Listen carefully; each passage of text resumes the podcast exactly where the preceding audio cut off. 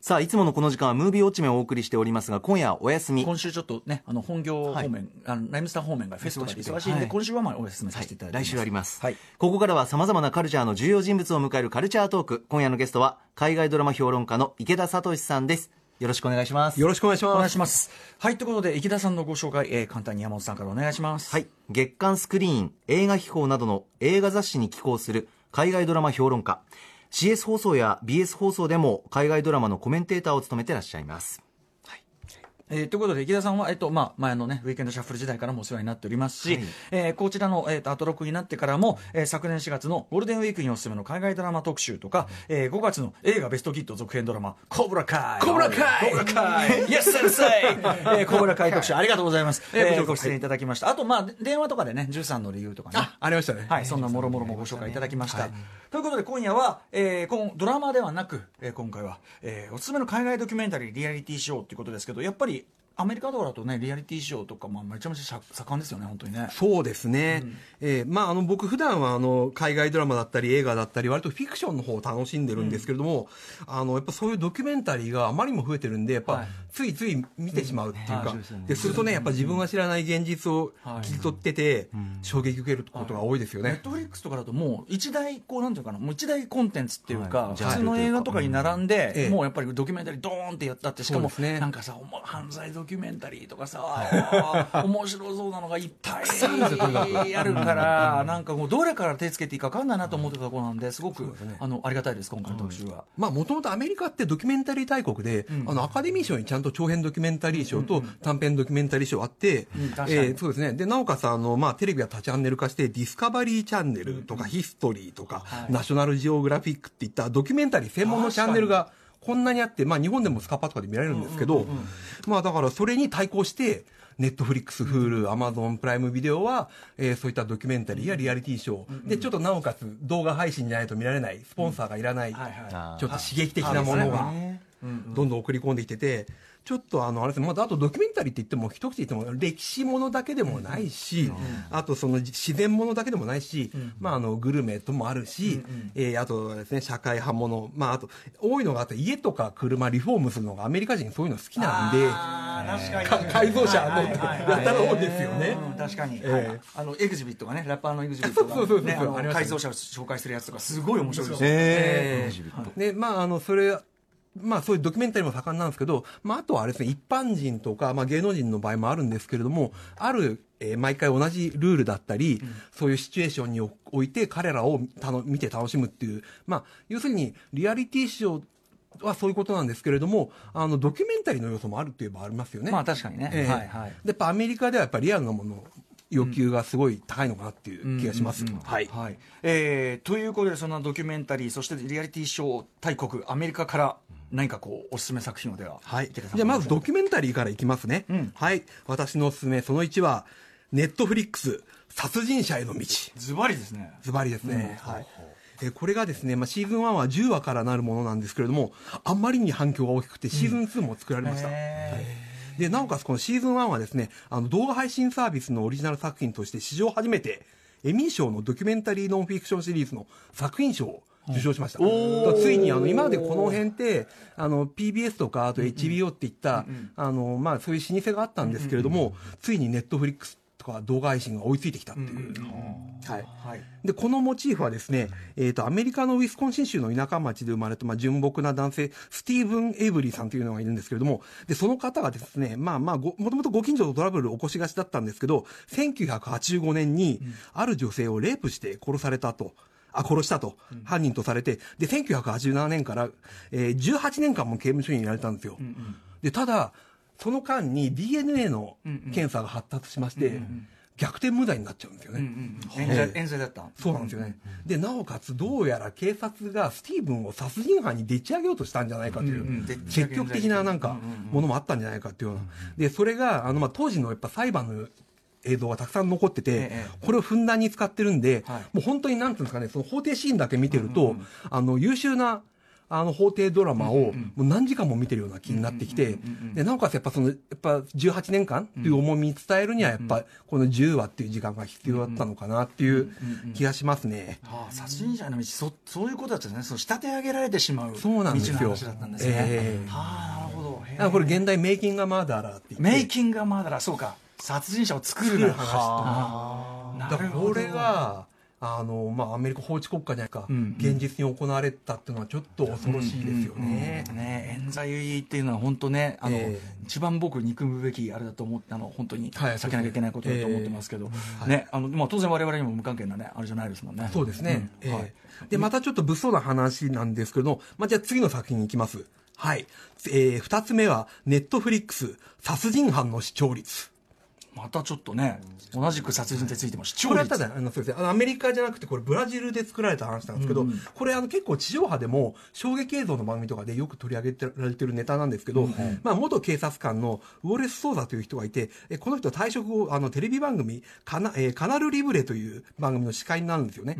で、どんどんそこで、えー犯罪、新しく起きた犯行現場に行って、えーそこで、どんどん、えーまあ、こう言っちゃあれですまあ、ちょっと、見せられないようなものも、遺体とかそういうのも、まうんあ、どんどんスクープしていくんですよね。すごいこう、うんうんうん。で、それでまあ、そで、この後この人、州議会の議員にトップで当選するんですよ。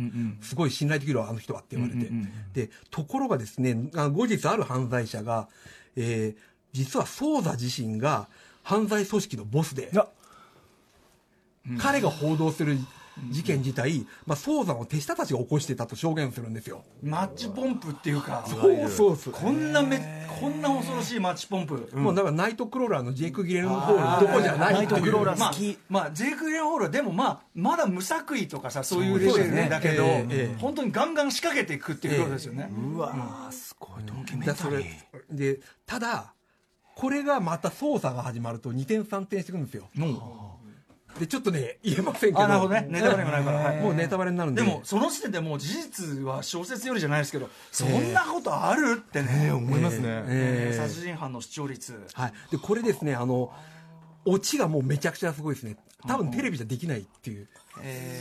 だからもうあのまあ現実本当にだからお時間ない歌丸さんとかあのお時間なかったらあのり頭の2話ぐらい見てもういきなり最後7話ぐらいまで飛んでいっちゃっていいです、いやいやまあまあちゃんと見ますけど。でも最後これはび最後どぎも抜かれますよ。まあでもタランティーノでも思いつかないようなオチが。えー。えげでも現実現実ですよね。でしかも映像が出てきます防犯カメラの映像が、ああもうもろにそれがと捉えていると。そうですね、えへえ。まあ、だからあのドキュメンタリー盛んな理由としてはやっぱ防犯カメラがやっぱ増えたっていうのもねありますよね、うん。あとけあとけスマホだったり、確かにその映像をえ捉えてしまってるのが多いと、そうですね。はい、殺人犯の視聴率。はい、うん。ぜひぜひどうぞ。はい、えーでは続いてアマゾンプライムビデオのえーフリーミーク。うんあこれヒル、えーヒップホップが題材の、ネットフリックスのドキュメンタリーミークミルですか、うんあ当たりです、そうです、そうです。はい。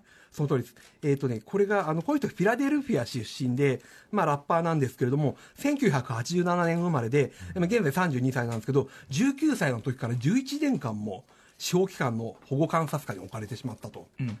で、これ最初に、あの、事件が2007年に、まあ、あの、彼、地元で拳銃を持っているところを逮捕されちゃったんですよね。で、この人自身はギャングじゃないんですけれども、まあ、スミスウェストンの40口径を、あの、自分の、あれですね、あの、護身用に持ってたんですよ。はい。で、それを、その、を逮捕されちゃったんですけど、ひどい話で19もの罪で起訴されたんですよ。その銃それを一発で。ええ。べなんとかいろいろもう、もうめちゃくちゃいろいろつけられちゃって、例えばうん。脅迫罪っていうのがついたんですけど、それなんでかっていうと、あの、ミルさんがやっぱりその、拳銃、えー警官に対して拳銃を向けたって言われたんですけど、でも、もうみんな後半の、えー反論するんですよ、それは銃向けられたら、もう今頃生きてないだろうよっていう。うん、そうだよね普通にねねうんうん。だちょっとこれ本当にまたそのさっきの、えー殺人犯への道みたいな話になっていっちゃうんですけれども、あなるほど。ええ。でただねあのこのこの頃のフィラデルフィアって、あのやっぱ年間400件ぐらい殺人事件が起きてて、であのもうある人がこうコメントするんですよ、えー街に13日の金曜日のジェイソンがいて毎日誰かを殺してるみたいだって。へえシリアルキラーがねそうですね、もうだかからブラックユーモアがそんなのまで飛び出すっていう、はい、でただこのミークさんもですあのミークさんというかミルさんも、あのちょっと自由で、あのニューヨークのに行った時に公道でオートバイのウィリー走行をして捕まったっていうのがあって。フィラデルフィアとねウィリー走行だからまさにクリードで描かれたあれですよ。本当にあるんだね、ウィリー走行文化、いやだからでもそれニューヨークでやっちゃダメでしょ。乗り込んでてやっちゃった。もう道も混んでるんだしっていう、はい、それでまあまあこれやっぱフリーミークっていうタイトルは、まあ、ミークさんを自由にっていうタイトルね、釈放せよっていう意味もあるんですけど、まあ、ひょっとしたら自由なミクって意味もあるのかなと思いました。ああ、なるほど。はい。まあ、だから、あの、ラッパーミークミルの、まあ、ドキュメンタリーとしても、そうそうの面白みもあるということですかね。うん。あの、一種、サクセスストーリーの面もあるけど、大変な面もあったっていうことですね。はい。あれですよ、それこそ、クリードの一番肝心な場面で流れるのはミークミルのね、ラップのですから。あ、そういう方なんですフィラデルフィア出身の、その、アーティストです。しかも、そのウィーリー走行してたような人を、ラップを使って、あの場面があったりするから。そうですか。ええ。はい、ということで、はい、じゃあまた、またお時間みたいなので続けていきましょう。はい、えっ、ー、と、これ、フールで配信されている、ゲイケーション、世界の LGBTQ 事情。ゲイケーション。はい。うん、えー、これあの、ジュノとかローラーガールダイアリーに出た、あの、エレン・ページさんという可愛らしい女優さんいますよね。うんええ、で彼女実は2014年にレズビアンだってカミングアウトをしてるんですよ。でそんなあのエレンさんが、あの、男性のゲイの友人と世界各国を旅して、あの、各国の LBGT、あ、ごめんなさい、LGBTQ 事情を取材するっていう、これドキュメンタリーシリーズなんですね。で、これはタイトルのゲイケーションっていうのは、まあ、ゲイとバケーションを引っ掛けた単語ですね。はい、うん、でこれはですね、まああの要は各国で LGBTQ の在り方を見るとその国の社会の問題点が浮かび上がるというあそりゃそうだ、えー、でこれのね第1回がなんと日本でロケしてまして、うんうん、あのエレンさん実際に新宿2丁目とか乙女ロードとか行ってますんで。そっからねでも日本がどうやって浮かび上がるかちょっと怖い感じもしますね、まあ、ちょっとねあのその取材を受ける方の中には英語使い方あんまりないんですけど一番英語が上手なのが京都のお坊さん。ああ、うん、いや、ちょっとなかなかびっくりしましたけどね。はい。あもちろんね、その LGBT の理解がもう全くないっていうような地域もあるわけですもんね。はい。はいはいはい、やっぱあのあのそうやってやっぱ彼女は日本に恥の文化があることを知っていくんですよね。ああなるほど。ええー、はい。まああのまあ、ドキュメンタリー、本当ね、もう今、全然追いつき追いつけないっていうぐらいボリュームあるんですけれども、うんうんはい、いやいや、でも、はい、これも面白そうだし、ええ、とりあえずじゃあ、今日、えーと、ドキュメンタリー部門で、えーはい、4つご紹介いただきました、はい。えーと、ネットフリックスで殺人者への道、そして殺人犯の視聴率、これ、すごそう、ええ。えー、アマゾンで、えー、配信されているフリーミーク、で、Hulu で配信のゲイケーション、L えーと LG、世界の LGBTQ 事情と。はい。えー、残りの時間で、えー、そうですね。リアリティショー部門。はい。まあちょっと駆け足になっちゃいますけど、行ってみましょう。えっ、ー、と、今ね、やっぱ、すごい人気があるのは、ネットフリックスのクイアアイっていう。うん、クイアアイ。えー、うん、これもね、シーズン4まで配信されてて、えー、すごいファンも多いんですけれども、うん、これ全員がゲイのイケメンというファブファイブという5人の人たちがいて、まあ彼たちはまあちょっとモテない大人の、えー、男性の生活を一変させていくっていうもうですね。で、このファブファイブ一見チャラいんですけれども、冗談ばっか言ってるし、で、実はあの美容とかファッションとか、あの家のリフォームとか料理のスペシャリストたちなんですよ。えー、でそうやってできる人たちが、あのー、そのちょっとモテない人たちの髪型やひげを変えたり、お服ね、あの似合う服を着せたりして、うんうん、で、スーパーおしゃれ戦隊と言っていいんじゃないでしょうか。すごいね、もう、その、もちろんリアリティショーなんだけど、はい、なんか、これ自体もなんかもうドラ映画とかドラマみたいですよね。そうですね。5人のね、その、それぞれ特殊能力を持った、お茶目なゲイチームがね。すごい出てる感じ。うん、えー、で、しかもですね、このクィア・アイなんですけど、今年ファブファイブの人たち来日来日して、スペシャル版を収録してたんですよ。ほうほうほう。日本で。ええ。うんうん、で、これね、11月1日から日本でも配信されますんで、まあ、世界同時だと思いますけど、あの、これ日本からも水原希子さんとか、うんうん、あの、渡辺直美さんが出演してますんで、うんうん、まあ、あの、ここから入っていくのもありですよと。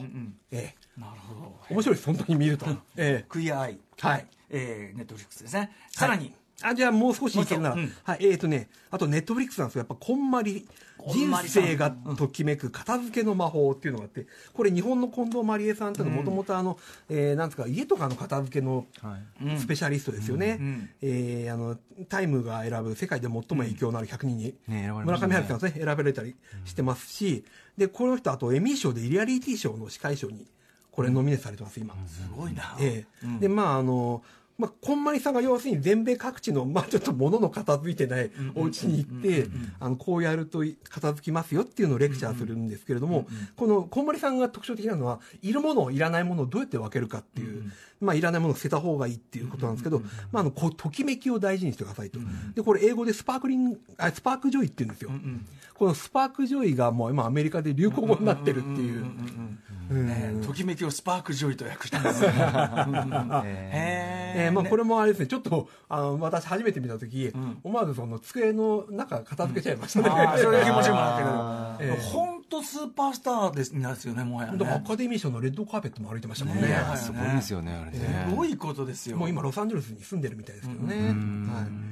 えーと、あとまあね、えー、まあ、時間あったら持ってきたいですけど、えーと、あとまあ僕好きなのは、あの、まあネットフリックスだとやっぱ、ハイパードライブっていうのがあって、これ要するに、ちょっと日本のサスケからアイデアいただいたかなっていう、あの、要するに、あの、ものすごい難関だらけのコースを、改造車を、改造車が走っていく。で、世界中の走り屋が集まってっていう。車版のそういう。サスケみたいな。そうですね。はい。で、これ日本からも、えっ、と、二人出場なさってて、えー谷口敦さんっていう方と、えー天野喜佐さんってなんです、のお二人が、これ出場なさってて、で、谷口さん、なんとあの、えっ、と、日本のクラウンをパトカー風に改造して、それで走りまくってるんですけど、絶対これ日本でできねえだろうなっていう。しかし、こう、映像がかっこいいそうなんですよ。これはめちゃくちゃかっこいい。もうあの夜に撮ってて、ねえ。ーでもうセットとかすごいですよね照明とかすげえな、バカな、これ何この、そあの、あのこれお金もすごいだろうな。巨大なそのはい。ククレーンっていうかね、ええ。なんかこうぎっこんばったんですよ。巨大なシーソーみたいなところに車が乗っかって、その先っぽがなんか水の上みたいなドーンとなって、めちゃくちゃだよ、これ。めちゃくちゃだけど、映画が、でね、あの、リアルワイルドスピードだってね、やっぱね。そうですね、えー 車もかっこいいすあなんかやっぱその映像のかっこいいあ制作組織シャーリーズ・セロン。そうなんですよ。えっ、と、一応第1回に一応、あの、南アフリカの走り屋を取材したりしてます。彼女ね南そうですね。アフリカ出身のね。うんさすっていうかなバカさとかっこよさとね。なんかすごいですねへえハイパードライブこちらも。えーとあとね、あの、ワウワウでやってる歌手オーディション番組で、新アメリカンアイドルっていうのもあって、これ今日本でシーズン2なんですけど、あの、ケイティ・ペリーさんとか、えーライオネル・リッチーさんとか司会やってて、ん。あの、前は結構辛口が売りだったうんうんうん。はずなんですけど、ええええ。最近ではすごい、あの、まあ、どんな出場者も個性があっていいと言って褒める、あこの感じがちょっとアメリカは素敵だなと思いますね。はい。ー今はそういう方向になってきてる。えそうですね、ええ。あのこれも、えーこれシーズン2で日本で始まったばっかなんですけど、もう早くもすごいうんうん。出場者が出てきてますんで、あはい。こうどこから出てきたの、こんなギター上手い人がっていうのええいますんで、ぜひぜひ楽しみにしてください。はい。新アメリカンアイドルね。これははい。ワウワウでやってるやつですね。はい。はい。ということであっという間でしたね。ボリュームありましたね。うん。でもなんかすごいあのどれもいろいろね違う方向でおおっと思わされる、まずはちょっと殺人者への道と殺人犯の視聴率これちょっとええ。見てみたいと思いますぜひお願いします。ここまで言われるとそんなことある？本当に。本当に。テレテレビの司会者で、せね、政治家に置いて出ようっていう人が、ええ。実は自分でマッチポンプしてた、でもそこからね、またまだあるんだもん2ね点、3点、4点、いやちょっとでそれが現実なんですもんね。そうなんですよね。いやでちゃんと映像で見せますから。ええ。ということで、まあめちゃめちゃ面白い作ねいっぱいあるんですね。ということで、ええ。ありがとうございます、あのええ。ー勉強になりました。あの こあの楽しみがまた増えました。そうですね。はい。はい。ということで、えー、と池田さんご自身の、えーお知らせことなどあればお願いします,、えーとですねまあ、あのどちらも21日発売なんですけれども、えー、と月刊スクリーンと映画表の最新号に、えー原稿を寄稿しております、えーそれだと引き続いてあの正解写真書、えー今こそ見るべき海外ドラマという私の本が発売中ですので、ぜひよろしくお願いします、ちなみに池田さん今はドラマで言うとどのあたりがお知らせザ・ボーイズおおザ・ボーイズおーやっぱそこか。もういやーもう逆に糸丸さんがラジオでおっしゃってるのが先だったんで、はい負けたっていう。ああマジですか？ああいやいやいやいやそれはこうそれはこう恐縮でございます。めちゃくちゃ面白い面ですね。白いですよね。最ザ・ボーイズね。えーあれシーズン2っていうかあれいつ出るんですよね。ままだ決まってないんですけどね。日付は分かんないですよね。いくらなんでもなとこで終わってるじゃないですか。そうなんですよ。終わりですよね。なんもなんでもっていうね。もうか、もうすごいようですけど、ぜひこちらアマゾンでね、やってるね。ザ・ ボーイズこちらもめちゃくちゃ面白いんでね。はい、ということで池田さん、えー、とまたいろんな形でお世話になると思います再来年ですかねまた。いやいやいやいやあの偶数に戻しませんので。え奇数偶数奇数偶数そのままいきますんで年ごとでもないんで別に。ねはい。池田さんよろしくお願いします。ありがとうございました。ありがとうございました。ありがとうございました。さあ来週のこの時間はムービーウォッチメンをお送りします。歌丸さんが評論するのはイタリアカルチャーの伝道師野村正夫さんもおすすめするイタリア映画ドッグマンですすでに見たという方は歌丸アットマーク TBS.CO.JP までお送りください。